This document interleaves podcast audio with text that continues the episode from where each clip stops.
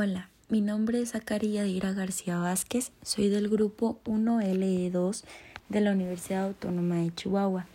Hoy hablaré del proceso de curación de contenido. Primero que nada, ¿qué es el concepto de curación de contenido? Este concepto se atribuye a Vargaf, quien planteó que la demanda de los usuarios de Internet para acceder a contenido de calidad ya no puede ser satisfecha por los motores de búsqueda, dado el crecimiento exponencial de la información contenida en la web. Por esto, esta labor es ejecutada por personas a quienes Vargaf denominó curadores de contenido, que encuentran, organizan y comparten en forma continua el contenido de interés sobre un tema específico. Esta idea dio inicio para contextualizarse en los ámbitos de la mercadotecnia y social media, ya que en ello empezó a darse la práctica de recuperar publicaciones consideradas interesantes para el público. En este proceso, una regla de oro es dar el debido crédito al autor, por lo que siempre debe ser visible las fuentes originales. Otra de las definiciones sobre el curador de contenido es de Posada, que dice lo siguiente es el acto interactivo de investigar, hallar, filtrar, organizar, agrupar, integrar, editar y compartir el mejor y más relevante contenido de un tópico específico en una significativa colección digital online, que podría ser importante para un grupo de gente cuyo sentido del aprendizaje puede ser actualizado en torno a este tópico.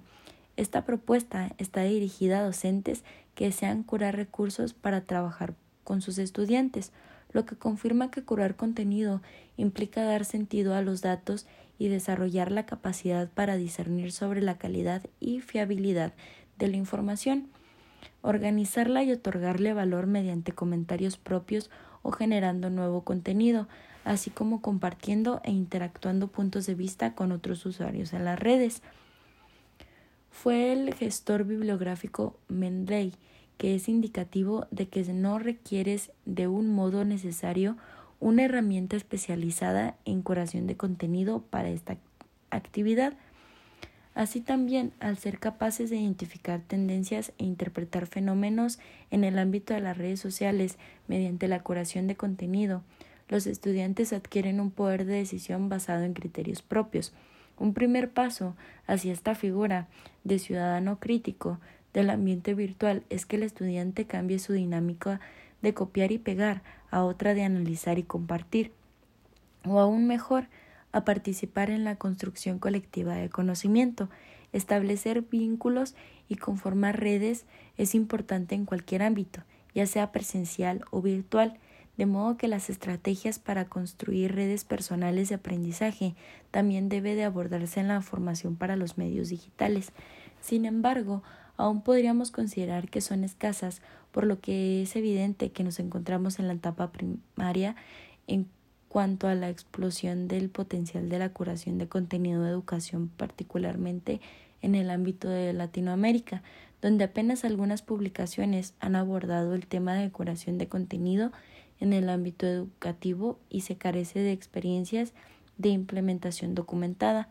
Otro desafío para la investigación en este campo es dar seguimiento a los estudiantes para corroborar que estos se apropian de las prácticas promovidas en el curso,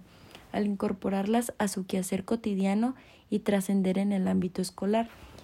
Aunque es una tarea que se puede abordar mediante distintas estrategias, la curación de contenido ofrece de manera natural la oportunidad de fomentar habilidades para conformar redes y entornos personales de aprendizaje, para desarrollar